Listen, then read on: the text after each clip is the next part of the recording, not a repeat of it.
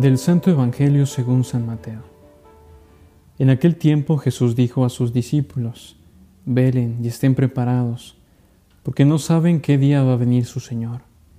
Tengan por cierto que si un padre de familia supiera a qué hora va a venir el ladrón, estaría vigilando y no dejaría que se le metiera por un boquete en su casa. También ustedes estén preparados, porque a la hora en que menos lo piensen, vendrá el Hijo del Hombre. Fíjense en un servidor fiel y prudente, al quien su amo nombró encargado de toda la servidumbre, para que le proporcionara oportunamente el alimento. Dichoso ese servidor si al regresar su amo lo encuentra cumpliendo con su deber. Yo les aseguro que le encargará la administración de todos sus bienes. Pero si el servidor es un malvado, y pensando que su amo tardará, se pone a golpear a sus compañeros, a comer y a emborracharse, vendrá su amo el día menos pensado, a una hora imprevista, lo castigará severamente y lo hará correr la misma suerte de los hipócritas. Entonces todo será llanto y desesperación. Había una vez un hombre muy rico que había invertido gran parte de su fortuna en encontrar aquello que garantizara la felicidad en el hombre. Llevaba ya varias décadas en ese intento, visitando lugares y personas, y después de haber desgastado mucho de su dinero, pensaba dejar aquella tarea por la paz, pues nada de lo que le habían sugerido le había otorgado la paz hasta que finalmente escuchó hablar de un sabio maestro, que se encontraba viviendo en la cima de una de las montañas más altas del planeta en el fin del mundo. Se propuso emprender el viaje, el cual sería su último intento por buscar la fuente de la felicidad.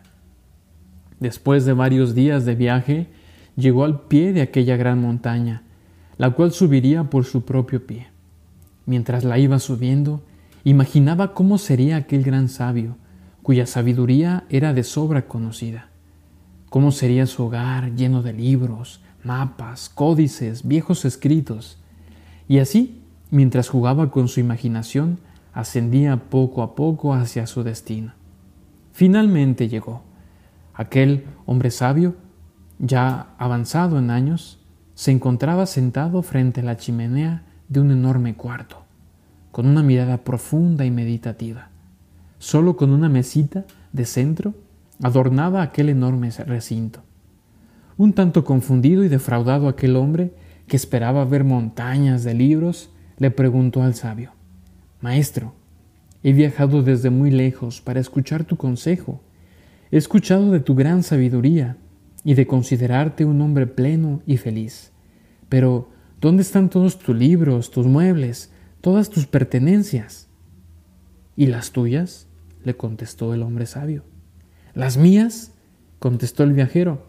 No traigo pertenencias, yo solo estoy de paso por este lugar. Contestó el sabio.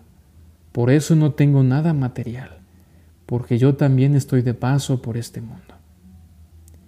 Es bueno que nos detengamos un momento, que bajemos el ritmo frenético en el que a veces nos sumergimos y que nos demos cuenta de que quizá nos hemos empeñado tanto en conseguir los bienes materiales que hemos descuidado lo esencial en esta vida.